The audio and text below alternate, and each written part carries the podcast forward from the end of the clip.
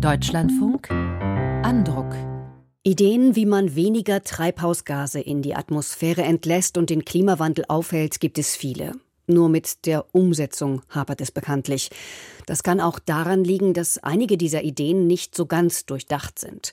So scheint es etwa mit den Ideen des Geoengineerings oder Geoengineerings zu sein, also etwa CO2 unterirdisch zu binden oder die Sonneneinstrahlung abzuschwächen, indem man das Licht durch Partikel in der oberen Atmosphäre trübt.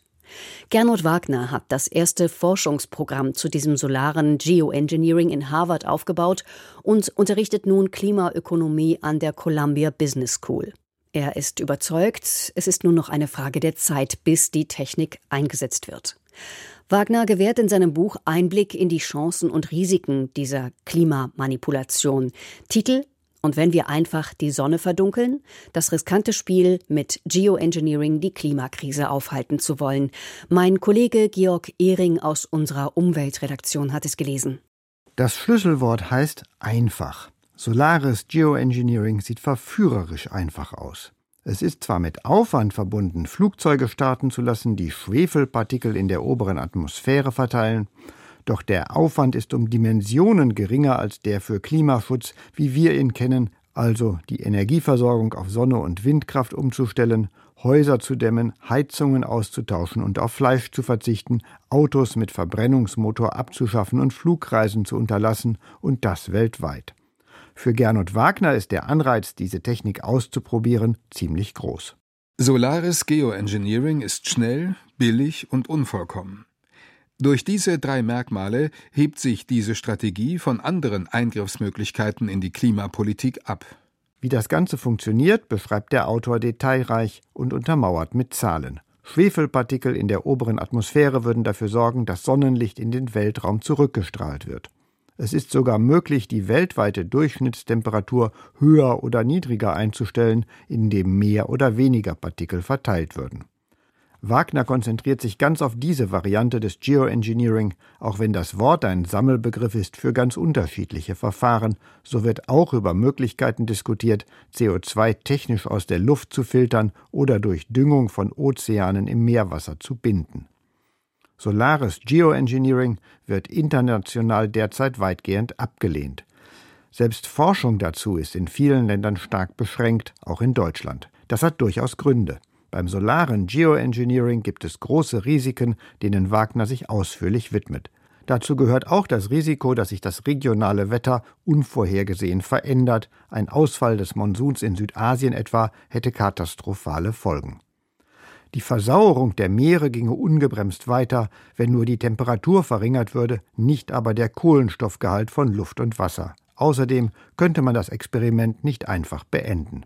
Das vorsätzliche oder unbeabsichtigte Unterbrechen von Geoengineering-Maßnahmen könnte verheerende Folgen nach sich ziehen.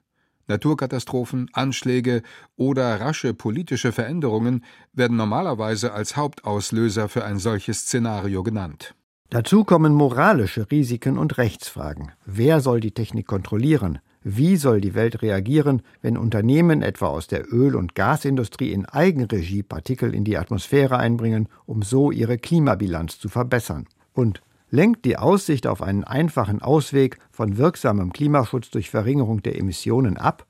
Wagner analysiert Anreize und mögliche Verhaltensweisen ausführlich mit dem Mittel der Spieltheorie und kommt teilweise zu überraschenden Ergebnissen. So könnte schon die Aussicht auf Geoengineering auch Anreize bieten, ganz allgemein die Klimapolitik zu verschärfen, einfach weil schon durch die Diskussion über solche Extremlösungen auch die Dringlichkeit zu handeln verdeutlicht würde. Immer wieder kommt der Autor auf Wissenslücken beim Thema zu sprechen, und sein Buch ist vor allem ein Plädoyer, in diesem Bereich zu forschen. Wir wissen einfach noch nicht genug, um endgültig sagen zu können, ob solares Geoengineering insgesamt gut oder schlecht sein könnte. Was wir wissen ist, dass noch viel mehr Forschung notwendig ist, sowohl in den Natur- als auch in den Sozialwissenschaften. Der bloße Gedanke an solares Geoengineering rührt offensichtlich an etwas ganz tief in uns. Wissenschaftliche Fakten allein können dieses Gefühl nur bedingt besänftigen. Letzten Endes ist das solare Geoengineering etwas Unnatürliches, Unsicheres, eine durch und durch technologische Lösung eben. Für Wagner ist die Wahrscheinlichkeit hoch, dass Menschen in einigen Jahren buchstäblich nach jedem Strohhalm greifen werden, um die Folgen der Erderwärmung abzumildern. Das liege in der Natur der Klimakrise, die sich immer weiter zuspitze und für Wetterkatastrophen sorge, die immer unerträglicher werden und immer mehr Menschen das Leben kosten. Auch deshalb sei nur eine informierte Gesellschaft in der Lage, ein vermeintliches Wundermittel sinnvoll einzusetzen, wenn es sich als nützlich erweisen sollte. Sicher ist, dass für jede halbwegs rationale Klimapolitik die Klimaschutzmaßnahmen deutlich aufgestockt werden müssen. Solaris Geoengineering kann nicht die gesamte, immer weiter klaffende Lücke zwischen dem Weitermachen wie gehabt und einem stabilisierten Weltklima ausgleichen. Bestenfalls könnte es helfen, die schlimmsten Klimawirkungen abzufedern und so ein langer Übergang von der Gegenwart zu einer kohlenstoffarmen Zukunft sein. Gernot Wagner stammt aus Österreich. Er ist Klimaökonom und lebt und forscht in den USA, wo es mehr Optimismus in Bezug auf technische Lösungen für gesellschaftliche Probleme gibt als etwa in Mitteleuropa. Unbefangenheit und Offenheit für überraschende Ergebnisse zeichnen sein Buch aus. Es ist überwiegend leicht zu lesen und unterhaltsam, vielleicht mit Ausnahme des Ausflugs in die Welt der Spieltheorie. Hier landen wir wieder beim Glücksspiel Solaris Geoengineering. Es zu betreiben ist riskant, vielleicht sogar falsch. Nicht zu handeln ist ähnlich riskant, vielleicht sogar weitaus mehr. Keine einfache Kosten-Nutzen-Analyse wird uns sagen, welchen Weg wir einschlagen sollen. Bei der Entscheidung geht es vor allem um eine Abwägung der Risiken des ungebremsten Klimawandels gegen die eines Einsatzes des solaren Geoengineerings. Möglich wäre natürlich auch, die Klimaerwärmung so stark zu bremsen, dass die Welt die Risiken des Geoengineerings gar nicht erst einzugehen braucht. Gernot Wagner betont zwar an vielen Stellen seines Buches, wie wichtig die Verringerung der Emissionen ist, doch es ist auch zu spüren, dass er allein darauf nicht mehr hoffen will.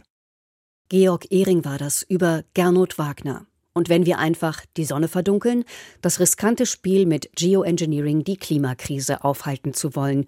Übersetzt von Marlene Fleißig im Ökom Verlag erschienen, 199 Seiten, 22 Euro.